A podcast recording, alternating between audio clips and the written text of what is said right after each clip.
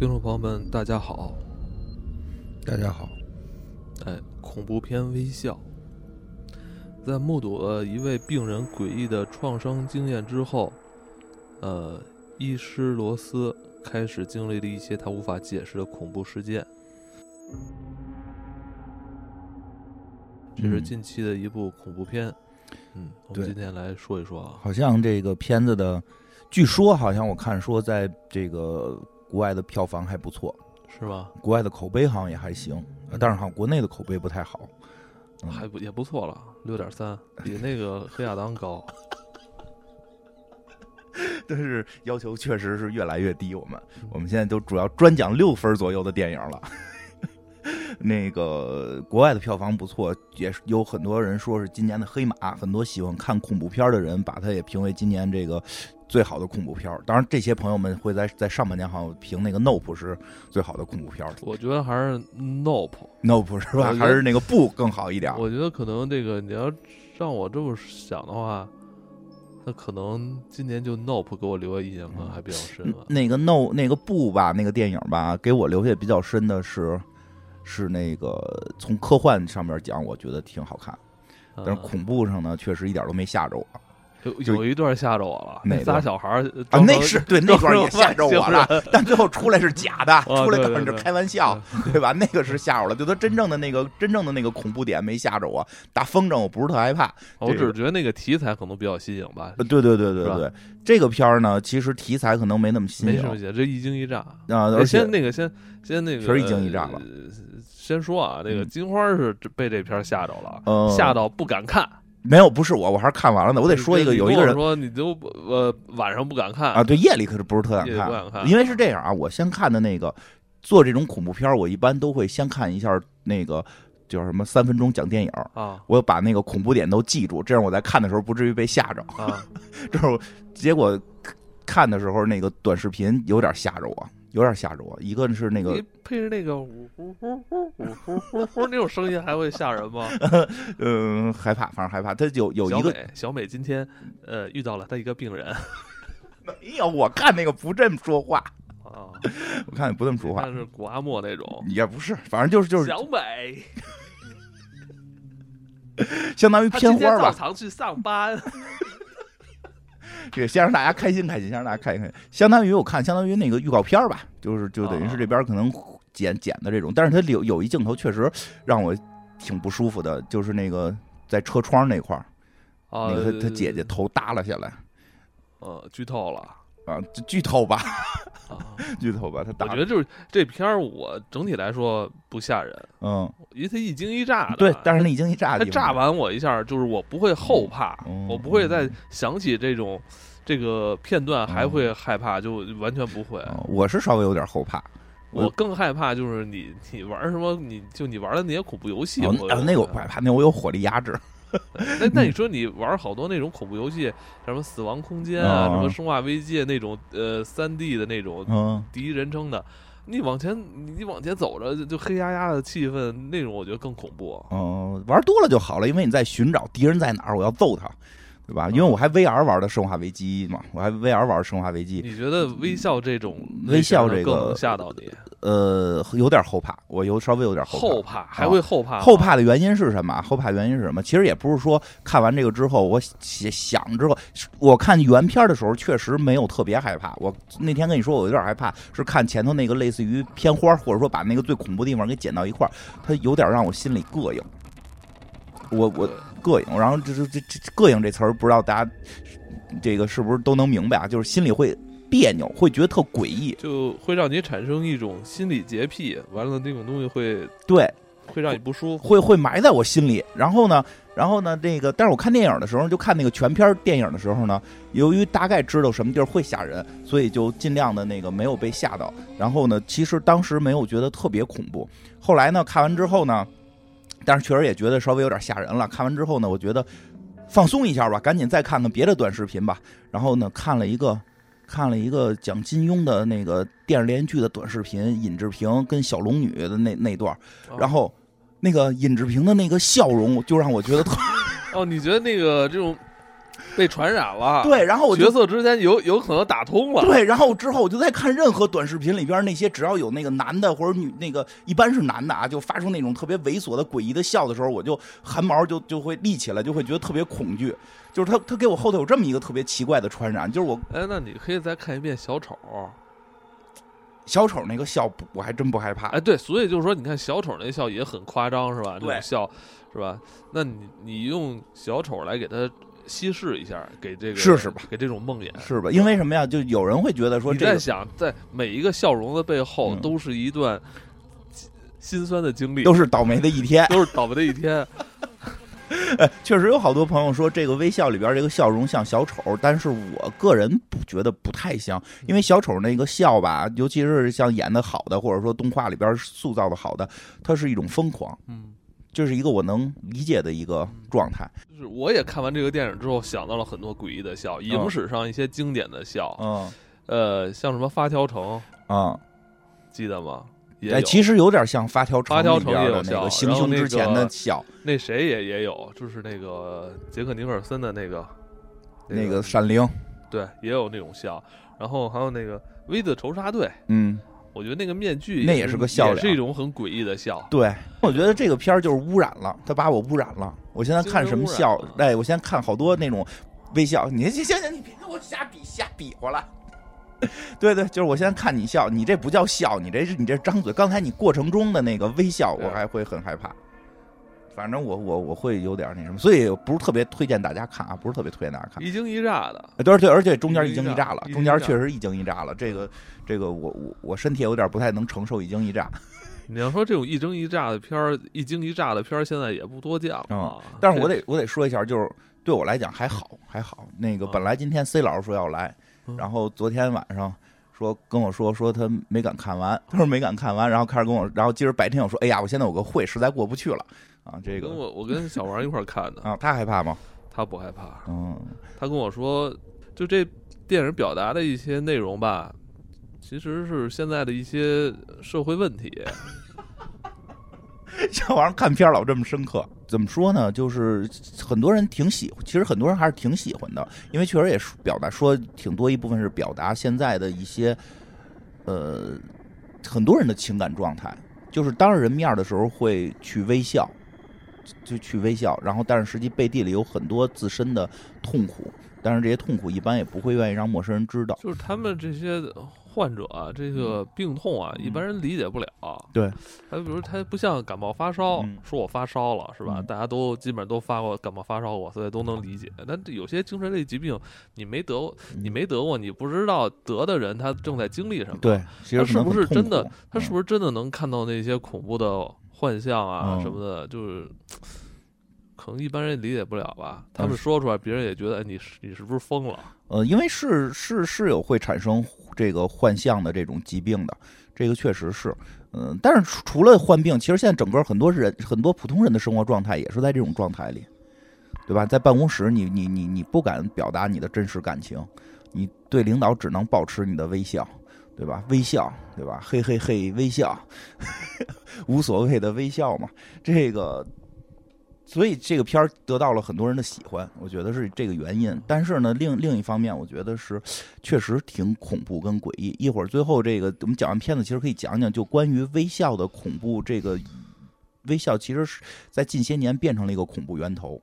嗯，呃，关于微笑的恐怖故事，其实这个我觉得它是有一定背后的取自的一些原型。笑里藏刀。呃，对对，除对除了这些常规说，他应该是有一些他参考的一些在网络上所传播的一些关于微笑的恐怖的事件啊，嗯实际应该是有的。嗯，你是觉得这里边一惊一乍的，一惊一乍的其实不是很吓人，我觉得主要还是微笑比较吓人你这么害怕微笑啊，因为我看过好多，是吗？就是因为我原那你老在节目里咯咯咯，我那我那不叫微笑，我那叫大笑，我那是小丑似的癫狂的笑。癫癫癫狂，我不害怕癫狂的笑，我就害怕微笑。哦我就害怕微笑。这个因因为我我我以前有一阵儿老逛那个就是诡异的一些论坛，就专不不是论坛诡异啊，是讲诡异事情的论坛啊，或者说是一些短视频什么的，会挺关注的。其实，在国外这是一个近些年的一个恐怖玩法。就是呃不再是鬼怪了，不再是鬼怪了，而是你根本不知道这是什么的一种诡异。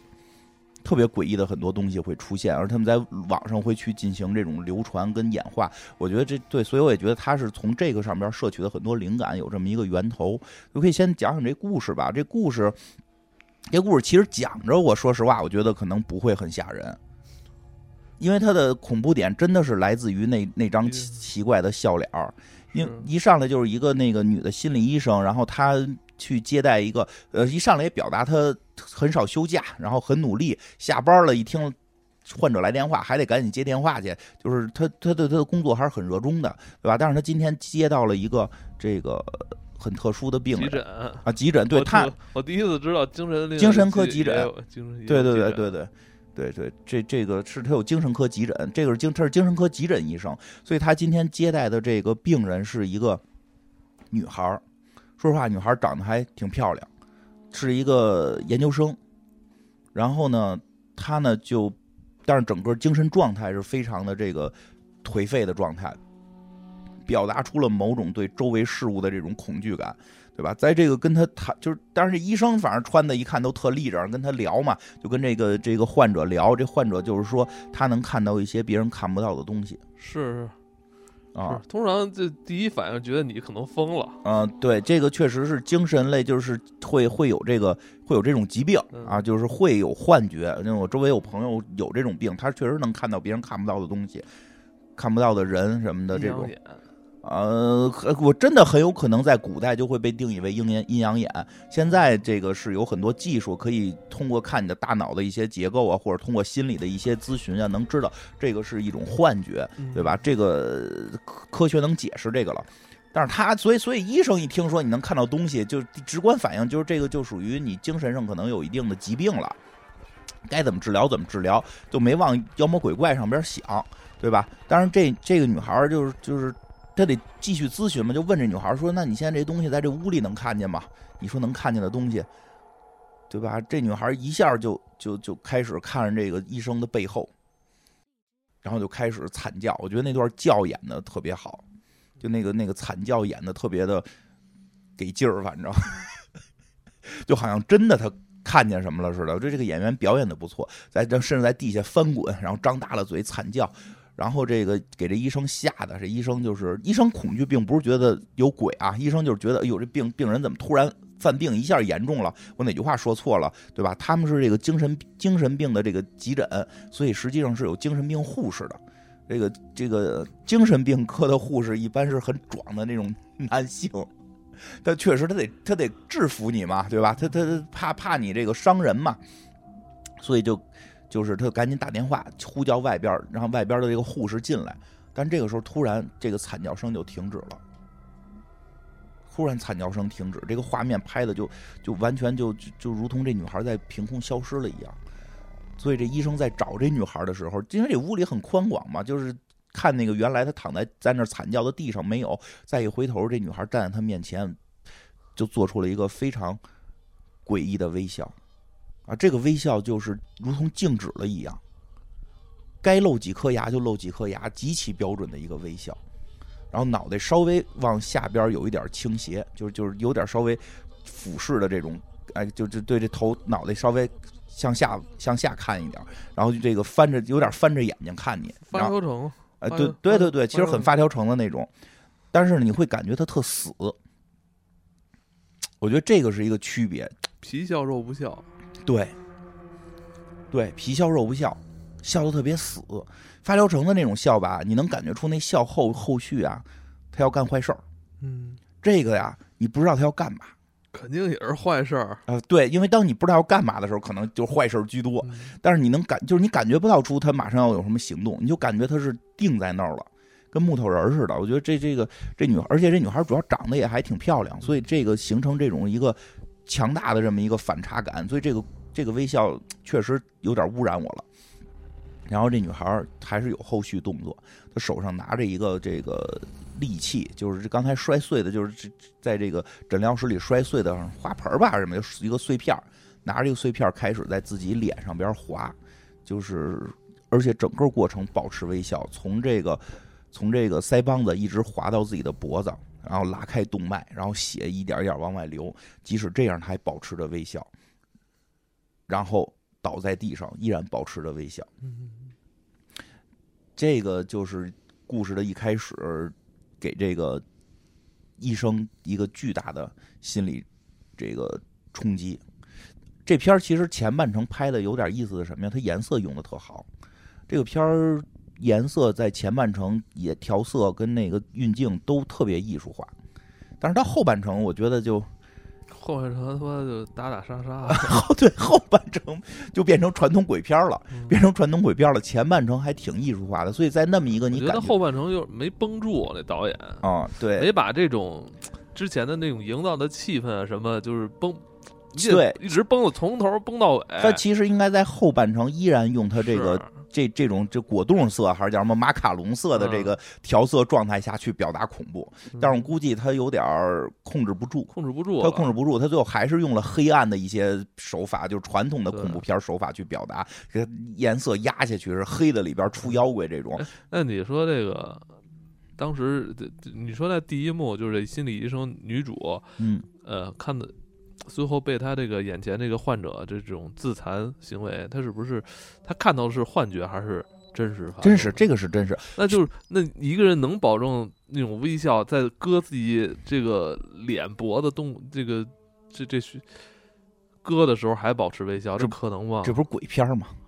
正常是不可能啊，不可能，正常是不可能。我想，会不会他在那一刻已经是看，他也看到的是幻象了？呃，这个片儿其实确实是这个女主啊，这个女主不停的会看到幻象，嗯就是所以有很多地方其实大家有时候也没太明白，她看的是真的是幻象，是是真相是幻象。这个，但是我个人觉得她第一幕看到的这个应该是真的，就是真实发生的。嗯呃，这是真实发生的。那个他后边还看到别人笑，比如他后头有一段，他在走廊里走，看到屋里有病人在笑，然后他进去跟屋里笑的那个啊病人有对峙，对吧？后来那有可能是他臆想那个应该是他想的，嗯，因为那他是余光感感觉看到那人是笑，但其实那那个人是对着是镜是对着那个观众的，对对，就是那个那个应该是他幻想出来的。就即使他走进去，就是他片子里表达他走进去跟那个人对话，那个人确实笑了，但是他片子里边拍的是这个女主的视角，就是是他幻觉的状态，所以这片子里边，而且他也这个幻觉跟就是幻觉跟真实。导演也没有特用特别明确的手法会告诉你哪个是幻觉，哪个是真实，或者说幻觉的时候，这个我我我加一些特效，让你能觉出这是幻觉来。其实没有，所以所以所以其实有的时候会去分哪个是幻觉。呃，这个女主看到这个微笑之后，就会觉得好多人都在微笑，她看到的绝大部分别人的微笑都是幻觉，因为他后来看到了，就是很多地方都有这个女的在冲他笑，比如他回家，在家里边，这个没开灯，就在屋里边看到有这个女的，看到鬼了，看到鬼了。其实也不叫鬼，其实对于这个医生来讲，自己能明白，应该是看到幻觉了。嗯就是这个这个，他早上起来去面对的这个患者，当着他的面微笑的自杀，这个事儿对他冲击太大了。嗯他实际心里应该有了一个创伤，他有这个创伤后的这个应激反应，就会看幻看到幻觉。呃，这个行为从心理学或者说这个精神病来讲还比较常见，这个并不新鲜。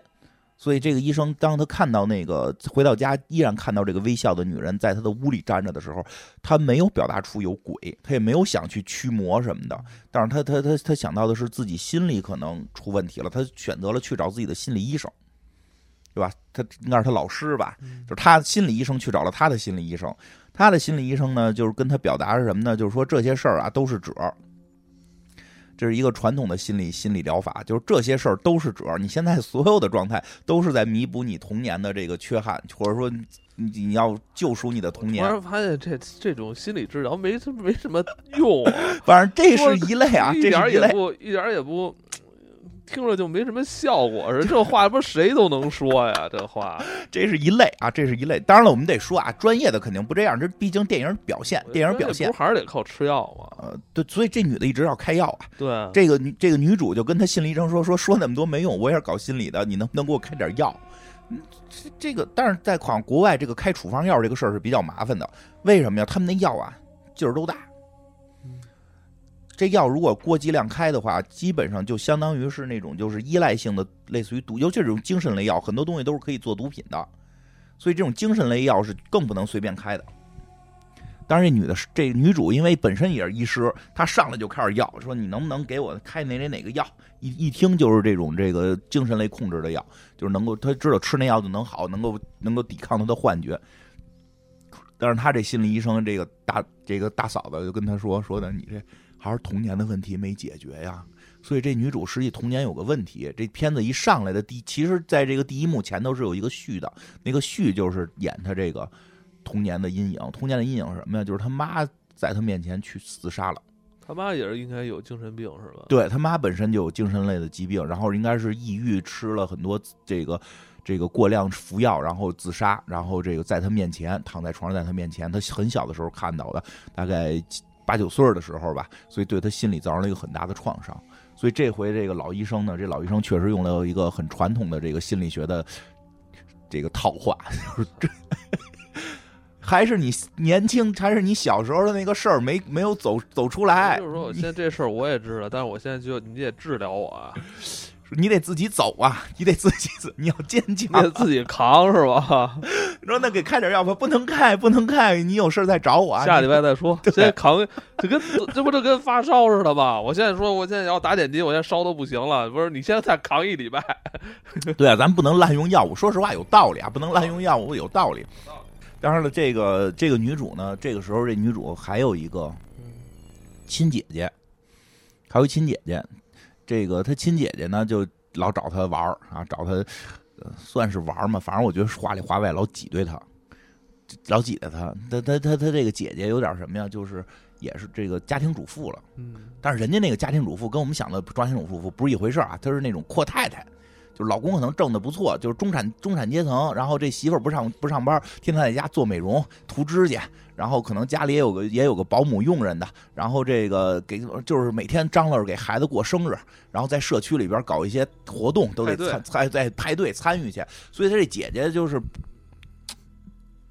觉得生活挺好，觉得妹妹你疯了，你天天的跟这儿这个这个当这医生，还他妈二天天跟精神病打交道，而且而且老加班老加班九九六，说他问妹妹说周六我儿子过生日，你是不是得来一趟啊？他说不行，加班哟，你周六还加班啊？你们九九六啊，对吧？然后这这这妹妹啊也也有男朋友，这妹妹有一个黑人男朋友，这个火车头 演这个黑袍里的火车头这个演员演的演的特别好，跟火车头的那个状态一样，是一脸的不负责，是是是。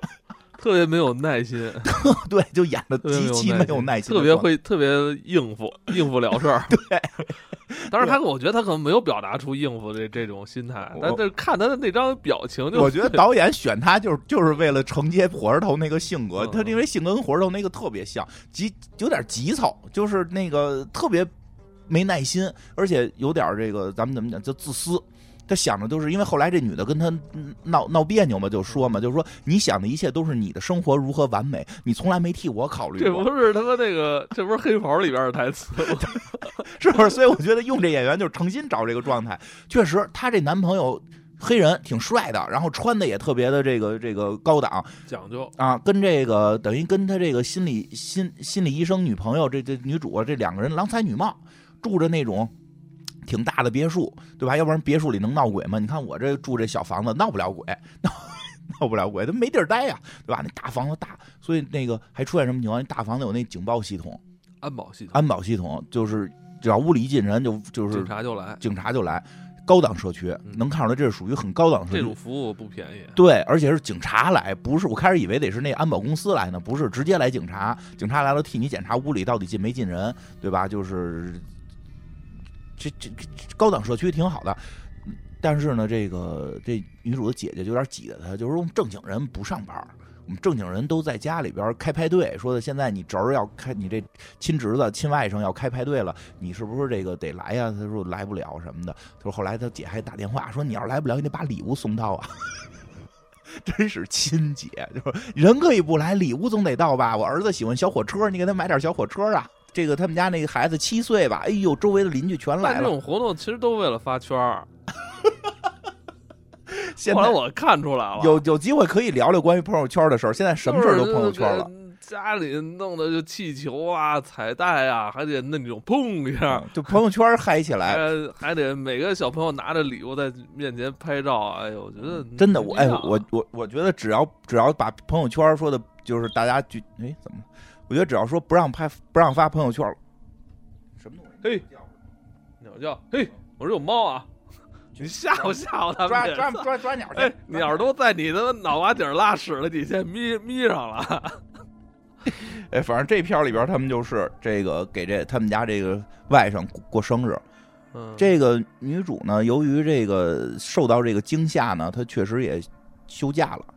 本来说加班不去嘛，但是这一休假呢，他就说干脆那就去姐姐这个，去姐姐这个给孩子办这派对吧，看看去。不是小火车嘛，给买火车去，给买了一小火车，买了一小火车。结果第二天送过去生日派对。这个得现场开礼物，真他妈残忍！我觉得谁买的好，谁买的坏，都得能看出来啊。是是，罗斯阿姨送的礼物，快打开看看是什么吧。就有一次，就是我们家给人送的便宜了，后来那个后来后来小孩觉得不合适，又那个自己上网买一份，又快递给人家，因为人家给我们送的是一个呃差不多小三百块钱的一个玩玩具，然后我们给人送了一个就是可能大几十的。结果后来一看，就觉得哟，不合适。哎呦，有意思吗？真实发生的，我相信是真实发生。真实发生，人家给我送一就是那种大，人家给我们家孩子送一那种大 IP 的那种电动的，一摁滋儿哇啦的叫的那种。我们就给人弄了一个特简单的一个，就我们我一开始出发点，我就说这种聚会不就是就是意思意思意思意思行了嘛，就是。还有你你你想太累了，后来我真的我就不爱参加。哎，他们是现场开礼物吗？而且这这顿好像就是说这这这今天谁请，然后这顿饭是谁谁给主持的，是吧？什么人家是带什么烤肉啊，什么什么东西？那你这儿可能带的少点什么就就就觉得你带的酸黄瓜，解解腻，给大家解解腻。哎，反正反正这这是我觉得挺尴尬，但是他们就有这习俗吧，现场开礼物，现场开礼物。现场开礼物不就是在攀比谁给谁？我真觉得是啊，真觉得是。当然，这一回这罗斯阿姨送这礼物确实震惊全场。嗯，送的什么呢？这些本来包的是个火车，打开一看，里边是一只死猫，是这罗斯阿姨家的猫。这他们家这猫确实也丢了，因为他们家住的不是这个大别墅嘛，有这后院，直接后边就接的是丛林，所以开始这这个女主以为他们家猫走丢了呢，没想到。打开礼物的时候，猫在这里边呢。这罗斯一下就震惊了，不是他搁的呀，他往里头搁的是火车呀，怎么打开是只死猫啊？对吧？给他吓得够呛。他，但是所有人眼里就是罗斯疯了，他他妈给自己亲外甥送礼物，送了只死猫啊！对，那天还特别尴尬啊，他不仅送了只野猫，然后他当场还他妈发疯了，对，就自己还跌了一跤，然后以 以一种特别丑的姿势，呃，摔在人家玻璃插军上，自己还磕得满身血。对，为什么呀？为什么呀？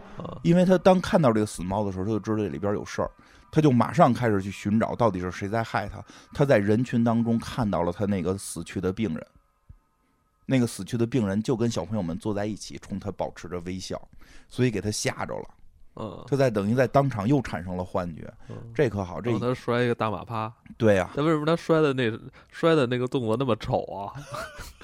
啊，你注意了吗？惊慌了吗？两四脚朝天，对呀，惊慌了嘛，对吧？所以这个这一系列事件之后吧，她这个男朋友黑人男朋友就有点烦她了，怎么着呢？就找了他的心理医生。接着来治，但是这这实际上这对于这个人来，对于这个女主来讲，这是一个侮辱。就是我没怎么着呢，你就先把我心理医生找来了，你就拿我当精神病呗，对吧？就开始跟她男朋友也发生了这个冲突，就是说你就想着你自己生活怎么好，对吧？你那心里从来没有我，你只有一个你规范的那个美好的生活模式，对吧？就是，这为什么这么说呀？因为吧，她有个前男友，她前男友是个警察。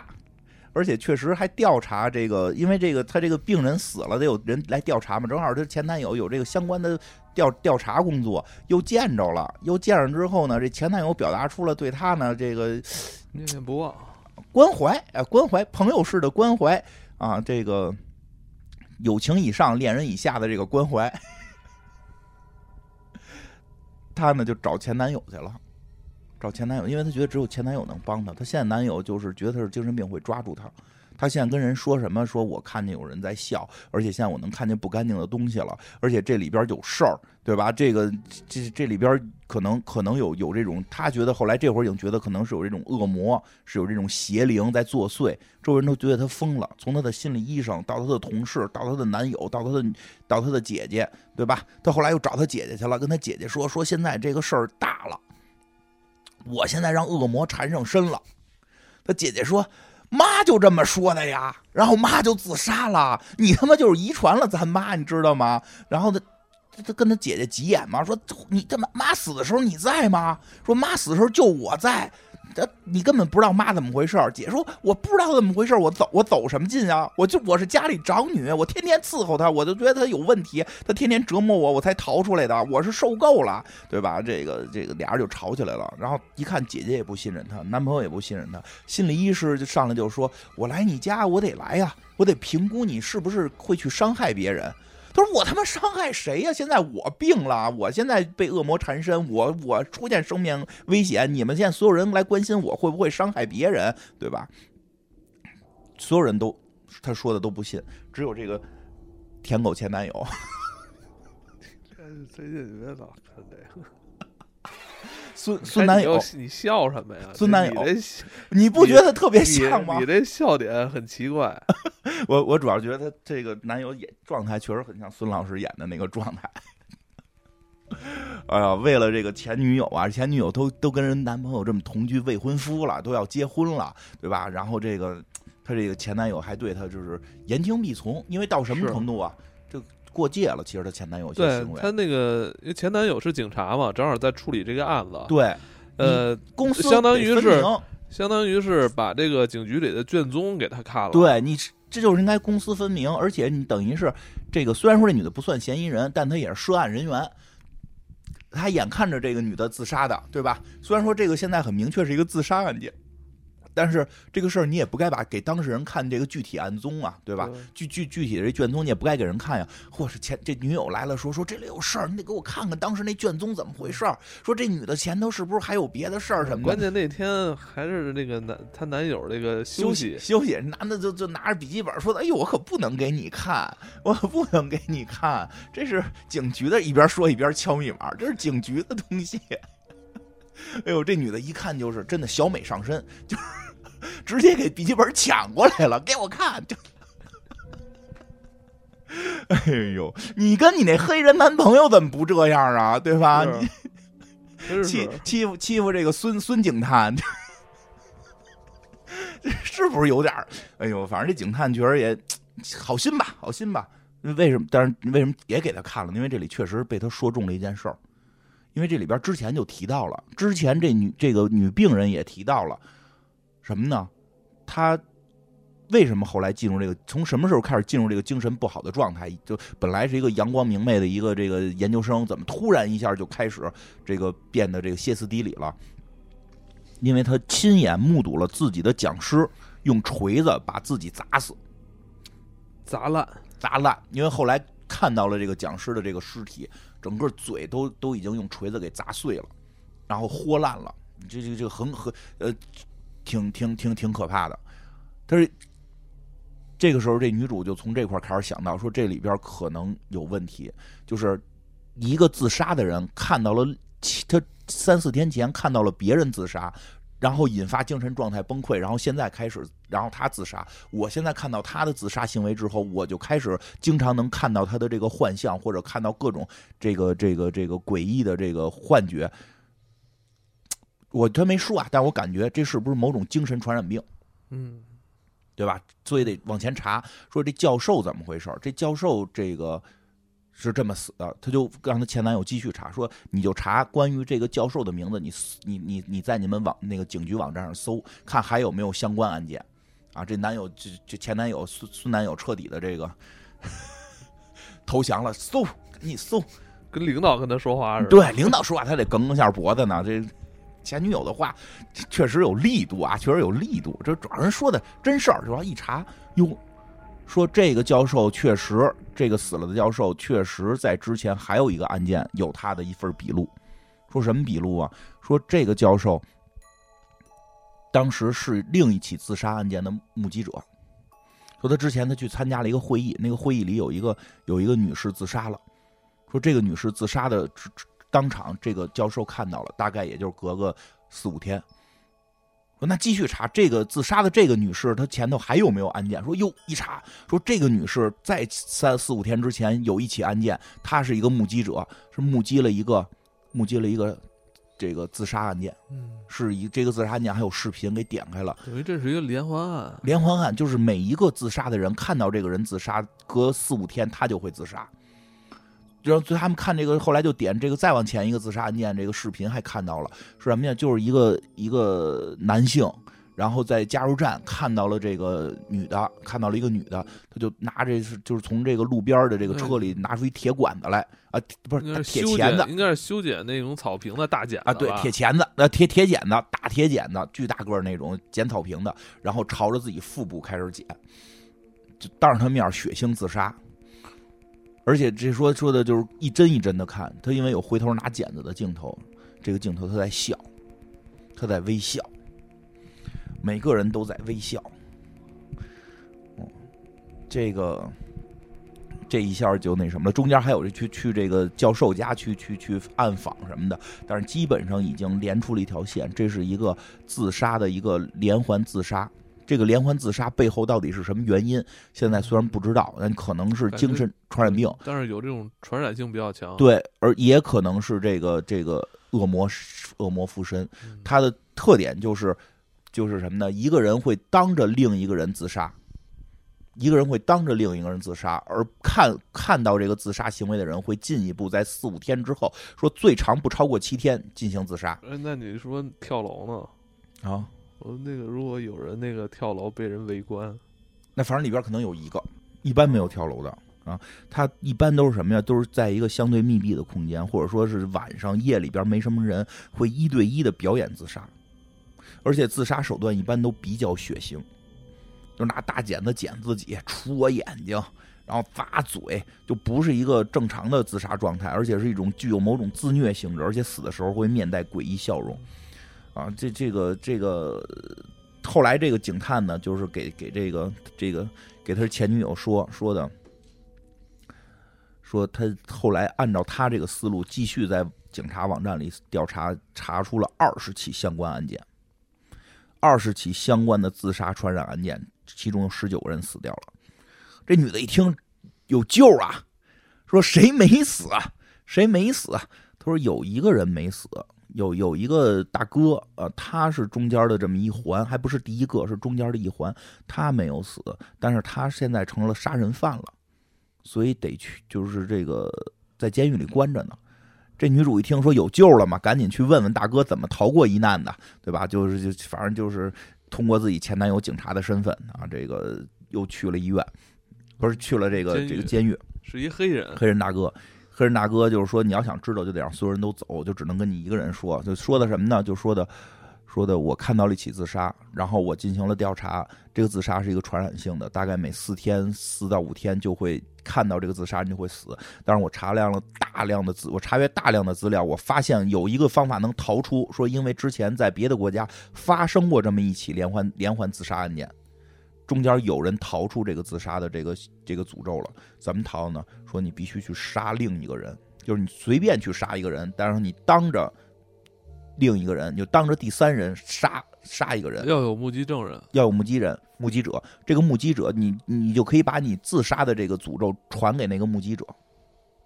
他说：“我就杀了一个好像老太太吧，我就杀老太太，然后把这个传传传给了我媳妇儿。”他这个他妈肥水不流外人田，我操！这是奇怪的行为啊，奇怪的行为。然后呢，这个这个女主就是跟跟他在谈的过程中透露出了自己，就是因为开始女主说说我有一病人现在是这个状态，说着说着说漏了，说自己就是就就是这个人。这男的一下急了，说你能不能快走？我操，快放了我！我好不容易摆脱他了，他为什么叫喊呀？他怕这女的当着他面自杀。他怕女主当着他面自杀，他不就他那场戏不是他怕女主要杀他吗？不是，他怕女主当着他的面自杀，哦就他相当于杀他。哦，等于他就他他怕再被传染上。对，他就说我已经躲过去了，你你快走，哦就我我已经躲过去了，你你你要再当着我面自杀，我就又会传染一。个一个一个黑人老大哥是吧？就是恐惧了，恐惧了，我操！滋儿哇乱叫，因为他当时是在监狱里被锁在那个那个是会面的地方嘛，嗯滋儿哇乱叫。后来赶紧进来人，这时候这女的明白了，那女的明白了，就是就是要躲开人。他就想啊，就就想就是你看这个传染这个事儿，两种传染传染传染方式，一种是我当着一个人自杀，嗯第二种是我杀一个人，然后让第三者看见。所以，所以呢，所有的关键是必须得有第三者。如果没有第三者，我应该就不会死了，或者说这个疾病也就这个病也就不会传出去了，这个传染病。所以他就开车逃跑了，逃离城市，躲到了这个，呃，叫什么林间小屋。他们家有一个林间小屋他们家祖宅啊，啊，好多这种故事里不知道为什么都有这个林间小屋，好像是不是美国人家家都有都有这祖宅呀、你哎你能这么说？那你现在不是你要回趟你们那个胡同里，不是也是你们家祖宅吗？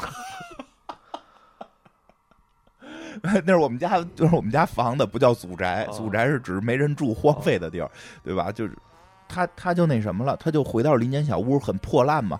这个回到小屋里，就回忆起了当年他跟他妈的事儿，对吧？他妈是什么呀？就是他妈当时确实心里有疾病，吃了好多药，让这个女儿。但是他妈在临死的时候又想求生了，让女儿救他，然后这女儿就吓跑了，等于他会心里一直有个阴影，就是自己没有救他的母亲，所以他会认为自己害死了他的母亲，间接吧，间接害死了他的母亲，所以这是心里的一个坎儿。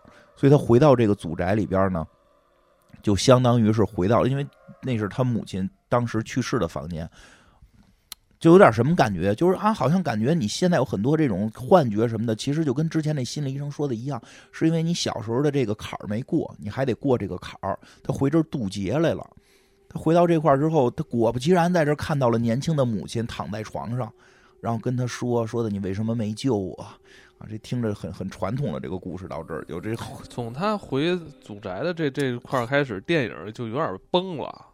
他完之前之之前的营造的所有的那种气氛质啊，那种气质就运镜全都没了，全都全都变回平庸了，一下平庸了。对，其实说实话，最后的结尾是有点平庸，就是最就不叫结尾吧，就是最后一段儿啊，因为结尾还好，但是最后一段儿是有点平庸的是，它的拍摄手法、以色调、运镜和它的叙事的这个故事的这个本身的这个结构，全都回到了一个这观众都知道你要干嘛。对，全都回到了一个 特别特别常规的一个状态，就是哎呀，你一定要回来去解决你心里的那个坎儿。你现在所有的这些幻觉、这些鬼怪，都跟你心里的一个阴影有关，对吧？跟他的母亲说，跟他母亲说，他说的啊，我当时那么小，我当时才有什么十岁不到，我怎么可能会承受这么大的这个这个责任？我做不到，对吧？就是你不能这件事怪我，对吧？其实观众也能感觉到，我觉得应该还是多看看希区柯克。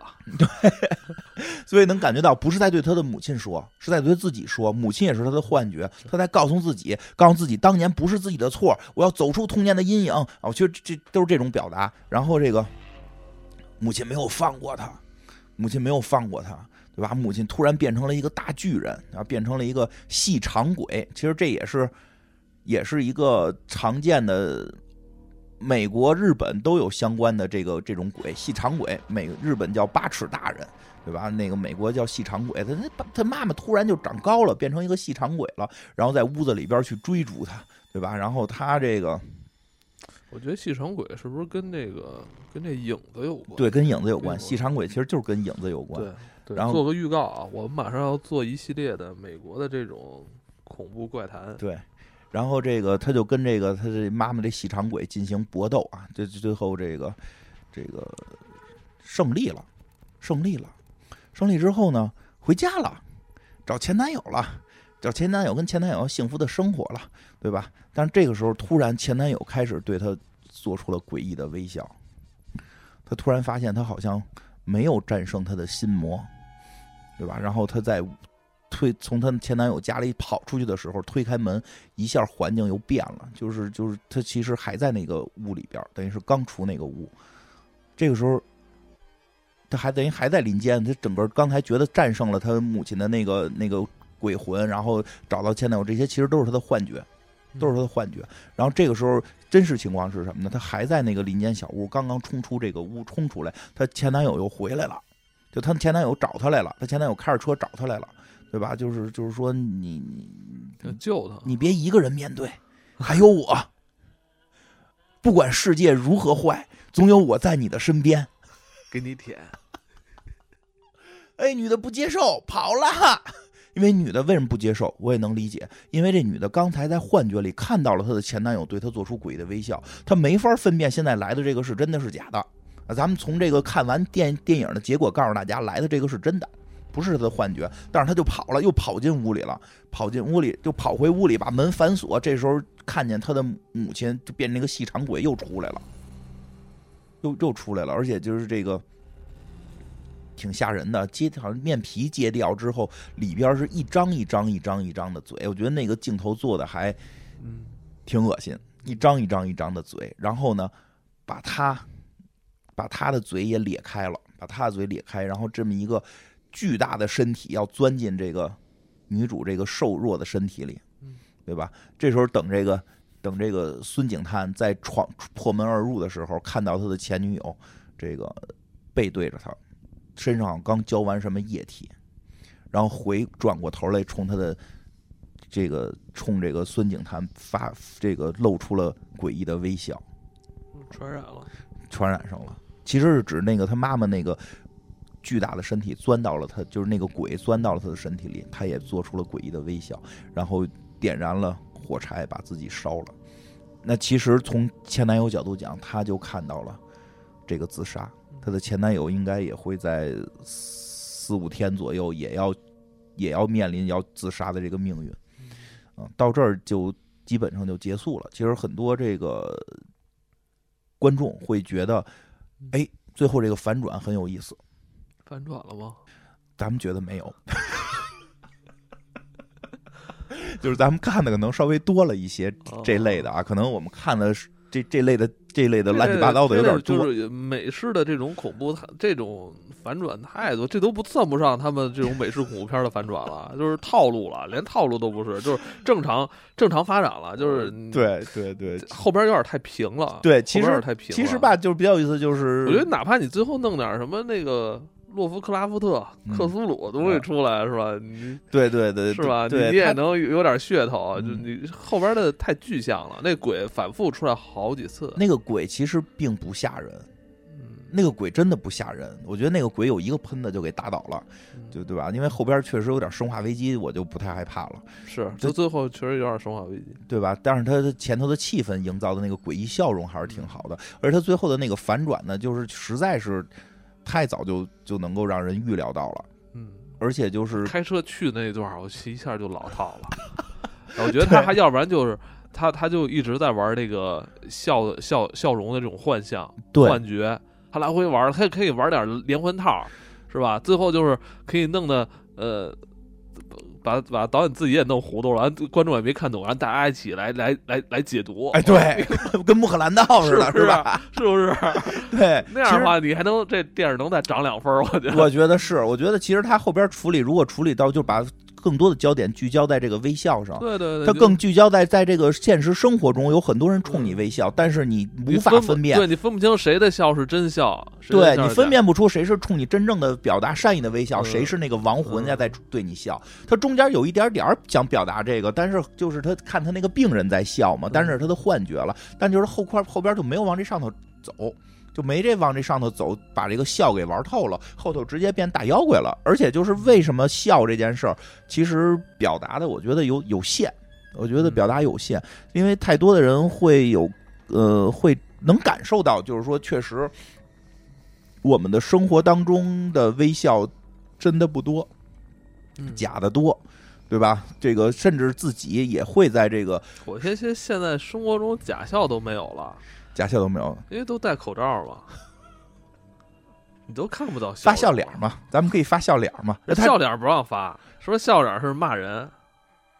你那个发呲牙的，对啊啊，对对对对对，微笑微笑不许发，现在，哎，我我之前就是有人还给人发微笑，嗯有就有人就说你为什么要发微笑？对，得发大笑。是不是有有什么那个微笑其他的你就说你微笑背后有含义，你那叫笑而不语，你那叫笑里藏刀，你得发那呲着牙的笑，我都发那俩红脸蛋儿的笑，像我像一个大傻子，这样的话大家觉得你那个无害，你比较无害，或者发你是个你可以是个傻子，但你不能是个疯子。疯子就比较有有危险。对对对对对，确实是，其实哎，其实这个就是表现很，所以所以好多人会觉得有意思，嗯我觉得有意思。还有那个，我其实咱们以前上网不都爱发一个冒号，一个啊，对呃半括号对嘛，就做做一笑脸嘛个笑脸儿。我小笑脸我我这还挺爱发这个的。啊，那个是，但是就变了，原先不是会发呵呵吗？我呵们呵早就不让发了。我们最早 发呵呵的时候是代表好玩儿，嗯，呵呵真有意思，是这个意思。现在好像发呵呵是见吗？这要发嘿嘿，发哈哈有点太傻逼了，就现在得发四个哈，得多发几个哈，哦发哈哈哈哈哈。啊 但是真的发现人人类会越来越对于微笑不太接受，对于傻笑可以接受。嗯，我觉得他比较有意思的是切入的微笑这个点，让很多人能够有很多真实的这种贴切的感受，说不出来为什么，但确实会觉得微笑这个表情已经在现代这个时代有点怪异了，因为它里边确实有看那个叫那个心情，就是他的那个，他不是在心心理方面的工作嘛，他。他那个办公室里贴着一个那个关于笑的那个等级，里就是上头就是有一笑脸，然后到底下是龇牙笑嘛，结果他就自己就看那笑脸，越看那笑脸越觉得那笑脸不对，越看那个微笑那个笑脸，越觉得微笑那个笑脸不好啊。他是从微笑到那个不高兴，到那个痛苦啊。你先看痛苦的表情，你反而觉得正常；你看那微笑，你觉得不对。这个时代你怎么微笑呢？对吧？你你是就是对吧？就是你你你这你你看那痛苦，我都觉得正常。你怎么能微笑？你看笑也可以，看大笑也可以，就微笑我们不愿意接受。所以这个他他，我觉得因为这些原因，让这个片儿让很多现代的朋友看的时候觉得有意思。但是确实后边这个故事吧，我觉得没有把这个微笑给发挥到淋漓尽致。到后半程，像你说的，有点崩，有点俗套了。微笑这个片子，其实微笑真的会给人很诡异的感觉，而且是这些年欧美、欧美的这个，尤其是美国吧，美国、日本，他们特别爱玩，在哪儿啊？不在影像里，因为影像其实就是说拍到电影里边，其实一般还是会滞后几年，他们会在网络上玩的特别特别狠。嗯就是当然这两年这一两年的一个恐怖片的一个新的方向，就是把这个原先叫都市怪谈，现在应该叫网络怪谈，嗯就把网络怪谈的东西转化成电影或者说电视剧。他们主要以诡异为主，就不是再是简单的说是一个有逻辑的。你看这个片儿其实逻辑性就不能说叫没逻辑吧，但是它并不是最后要给你讲明白一讲明白一个故事，嗯没明白，你都你也不知道这东西到底你在对抗谁，这个大妖怪是谁，对吧？到底从哪儿开始传也没有，就是一个网络上流传的一件诡异的事儿。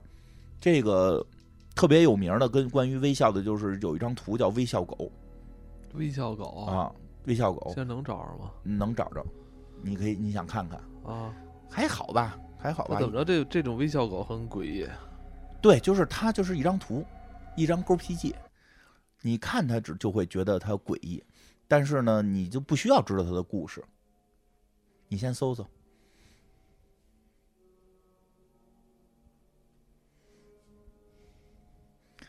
嗯，找着了一个哈士奇是吗？啊！哈士奇没觉得恐怖。我看你找的哪张啊？就就就这张。哈士哈士奇在笑。啊，不是特别建议大家搜啊，这个这个，因为有的人就受不了这张图，有的人就没事儿。啊，这你不觉得这你后来看这张挺恶心的吗？就挺难受的吗？您觉得就你可能就能抵抗这个，有的人哦，你要这么说的话，可能是不是这种这种就跟这这个哈士奇长得有点像狼，是不是以前那个狼咬咬咱们人的时候留留下基因上的一些 恐惧？不知道啊，不知它那种，它它它它它可能也不是一条，它就是呲牙呢。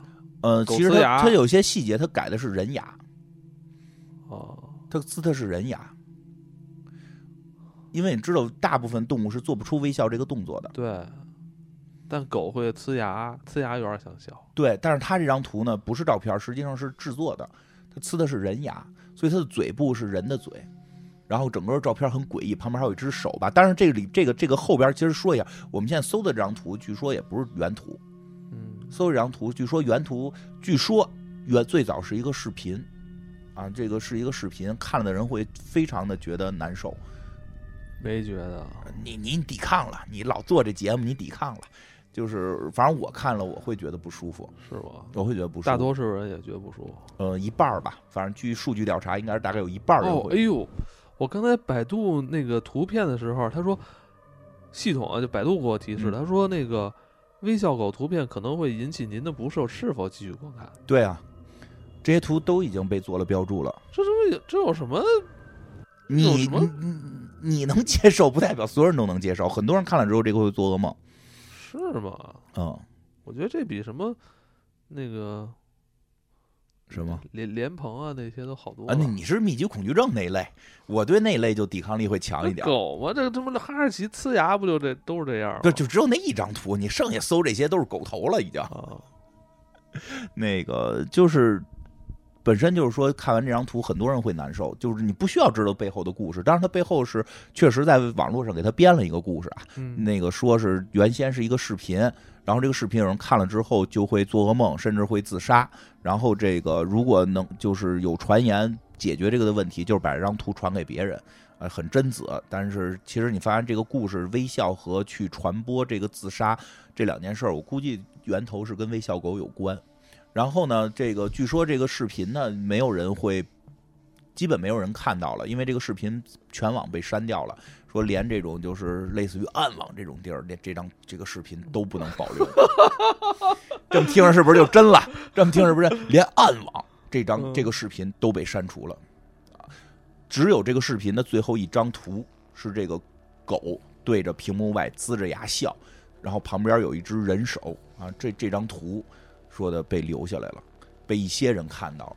当然，后来这张图应该在明网，就咱们正常网络上也见不到。我们现在能看到的那张哈士奇对外笑，说是当时有一个日本人吧，好像是看到这张图之后，他给画照着画下来的，就凭印象画下来的，不是那个原图了，凭印象画下来。那那个元宇宙里边能能出现吗？有可能，有可能 等元宇宙出现了再说吧。这 个对，这元宇宙有了再说，所以这个微笑狗，就是大家有兴趣可以搜。但是真的啊，这百度都提醒了，真的会对很多人造成强烈心理不适。呃，当然，我觉得没什么不适。嗯，对，不是还有那个微微笑男呢？嗯微笑男就是说有一个也是这个网上的一个故事，就是好像是美国网络上的，说是有一个有一个年轻人经常在晚上出去夜跑吧，遛弯儿吧。然后有一天，我我记这故事讲过，忘了哪期了，给大家说说。就是有一人晚上出去溜达，他每天都去，所以很正常。他但是他今天看到了，在马路对面有一个男人，穿着比较老旧的这个西服，然后那个跳着舞，他以为就是哪儿喝多了一人过来跳舞呢，啊，然后呢，所以他后来发现这个人开始微笑的看着他，一边跳舞一边微笑的看着他，对对，就你这样，你看一边跳着舞一边微笑看着他，然后他扭过头去，再回头，这个人就在他身后了，就会朝他跑，冲向他，然后站在他面前，继续微笑着跳舞。夜里边儿，就这个这个被人这这个故事被给翻拍成了一个短片，所以这个短片是能找到的。这个短片现在能找到，当然那些短片里的人物都是人表演的啦。这个最早也是网络这种故事。这时候你会突然发现，如果有一个人夜里冲向你，然后对你咆哮说掏钱、劫你钱，对吧？你会感到恐惧，但这种恐惧不是诡异，是你知道他要伤害你的。但是当夜里边有一个人突然跑到你面前，开始对你微笑跳舞，你会感到诡异。就这个恐怖点不是害怕，而是诡异，就是让你觉得不适，这个好像与这个世界不合拍。而且这一系列除了微笑，这一系列有好多，就是有好多这种短视频。这不是恶作剧啊？啊，有可能是恶作剧，嗯有可能是恶作剧，也有很你多也是，有你老不是那个夏天凌晨三四点钟下楼遛弯儿吗？啊，我又没给人恶作剧，我被人恶作剧过。哦，我遛弯儿看到过那个有一个巨型的狗蹲在一个汽车上，吓我一跳，结果发现是一玩具。是一玩具。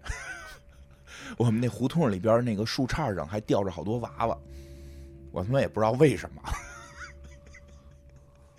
那个反正挺有意思的，就是这一类那个，因为当时好像现在好像不太好搜了，因为这一类确实好像好把好多人吓着，所以现在好多网站哎，你觉得根源是什么呀？呃根源就更恐怖了。根源更恐怖了。嗯 我先跟你说完这事儿，就是现在好多网站已经就是不叫屏蔽，叫提醒，就是说或者减轻这些搜索的权重，就是就像刚才百度似的，它会提醒你这个东西会对你造成不适，你是不是还要继续看？因为有的拍的特别的嗯膈应人。就有什么在那坐着做一些奇怪的肢体诡异动作，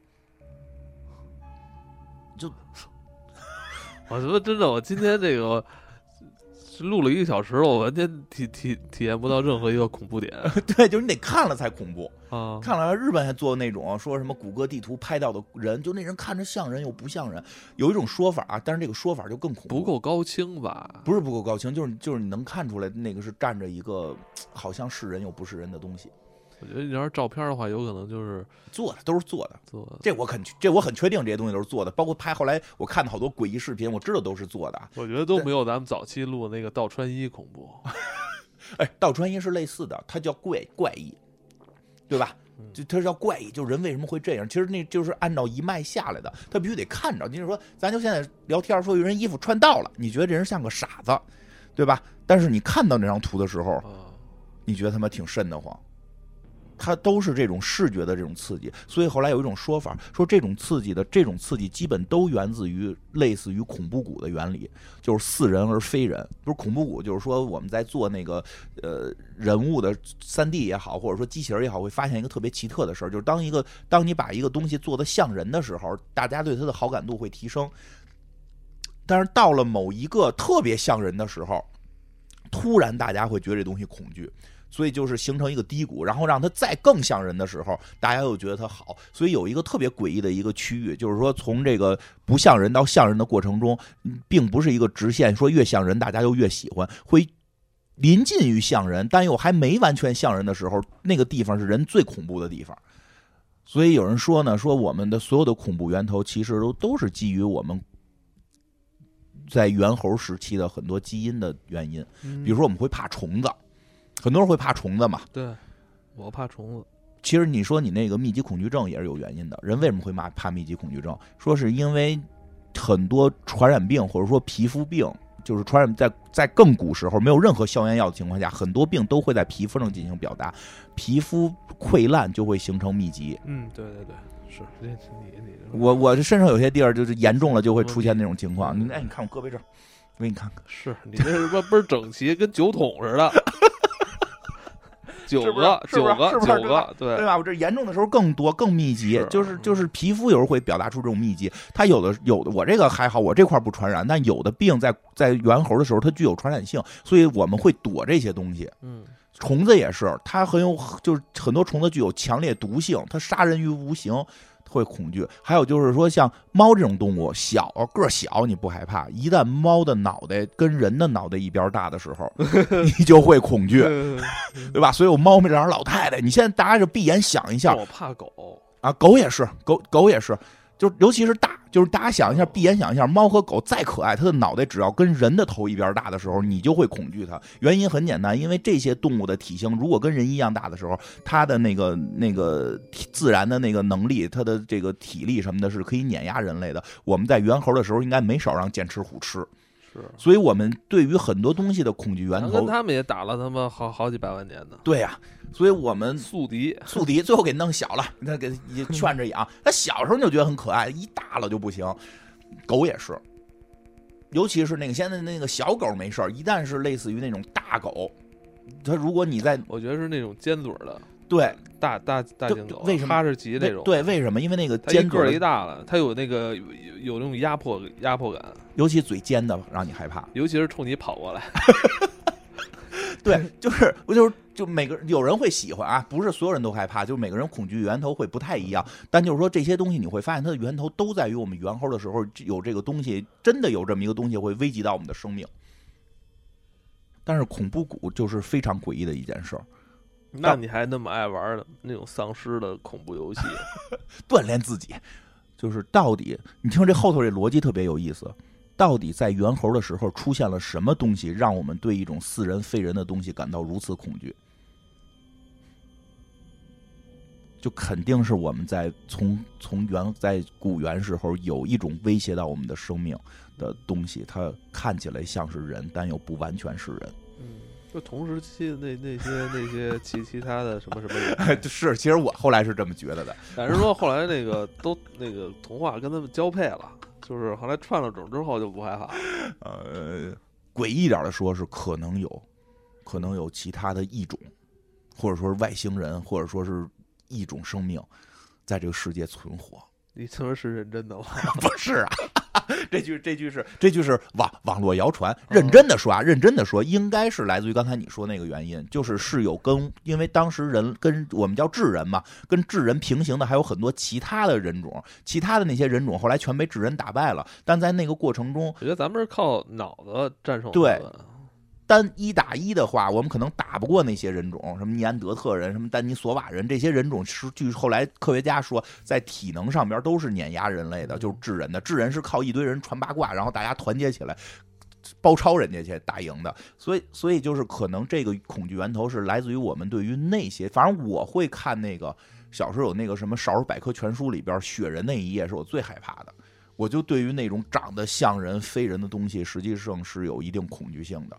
就尤其有毛，哦，毛乳房，啊 就这种，我我还真挺害怕的。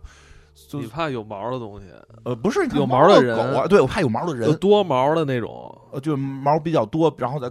比较高，比较壮，就就就是就是野人嘛。比你还对对，比我高，比我壮。你 你一米八五，两百斤，你怕一个 又高又壮的猩猩吧？就这么说吧，我怕我怕我怕猩猩，怕猩猩，我怕我怕大猩猩啊！就就黑黑黑，就大壮那种猩猩，就金刚那种，其实我会有一定恐惧感。嗯，就是所以所以这个微笑这件事儿，其实。跟狗结合也好，或者说微笑男也好，它这个跟跟狗结合也好，它就会形成一种类似于恐怖谷的东西。嗯，因为有一个很特殊原因，就是因为除了人类，其他动物基本不会微笑。好像是哪个哪个是哪种鲸鱼还是海豚，看着特别像微笑，大家特别特别喜欢它，对吧？但是狗你没见过狗笑，你也没见过猫笑。哎，我看过那那个猴跟猩猩会笑。好像会有类似的表情，会有吧？但是有有有，你看那个什么峨眉山那猴子，不是有时候那个抢着东西得意的时候，还干那种笑，就孙猴似的，对吧？他不会微笑，他会发出那种类似于笑那的声对，但是他不会微笑。猴跟猩猩从来没有过微笑，他只有那个猩猩会吧？不知道啊。但如果猩猩冲你微笑，我觉得更恐怖。科学家科学家教那个教黑猩猩识字的时候，不是答对了。对，那不是微笑啊，那是大笑啊，然后笑，然后砸地。哎，我觉得五颜大漏，这种微笑是一种克制，这种克制体现了这个表达笑意的人这种更深层次的一种东西。对，他为什么要克制克？为什么要克制自己的笑？他是人人类独特的笑，应该是一个比较自然抒发情感的一种没错动机嘛，对吧？我要笑，开心就笑起来了，我要我就抒发出来，是吧？对，微笑是本身压抑着笑，他刻意，他在克制自己。他为什么克制自己的这种笑？我觉得这个，这个，这个很奇怪，很奇怪。而且就是人类，基本上人类才会微笑，所以把这个微笑搁在各种动物身上，就会让你觉得有点恐惧，或者让这个微笑定止、静止的时候也会恐惧。就是啊，笑起来不就就定在那儿了，定在那儿了，你就会觉得怪了。因为微笑，实际上你说的是的，你看你现在就不觉得怪，因为你实际上你控制不住，你是在动的。因为微笑是这样，就像你说的是，它本身你说是定真的那种定，定真那种定。你说为什么？就是像你说这个，我觉得啊，我个人觉得，就是因为微笑，就像你说的是一种克制的笑，它本身是一种喜悦，但是我们又不会表达出那么喜悦。人类的复杂情绪会克制住它，它会有一个笑和控制这两个东西在那块进行平衡，所以它就是动着的。它是一个动态的，它是一个动态的平衡，它会慢慢慢慢收回去，会慢慢慢慢收回去的。但是这个片儿里边那个笑就会定在那儿，而且再再再加上血腥的那个跟血腥合在一起的时候，就会让人觉得不适。对，因为这种自残啊什么行为，你就不应该跟笑联反系在一起。正对，反正这片看完之后，我再看那个尹志平那段，我就觉得尹志平这他妈我觉得问题要自杀。不是，你说这尹志平这应该是问题在演员吧，不在于角色吧？呃，不在角色就是那演员，因为他也要表达对小龙女那种 状态的时候，就我我我看那个好像还他妈是个 AI 换脸的，就更怪，你知道吗？操，你这怎么爱看这个？不是，现在现在不是流行嘛，就是那个 UP 主给自己的脸换到演员身上，假装跟那个明星对对戏。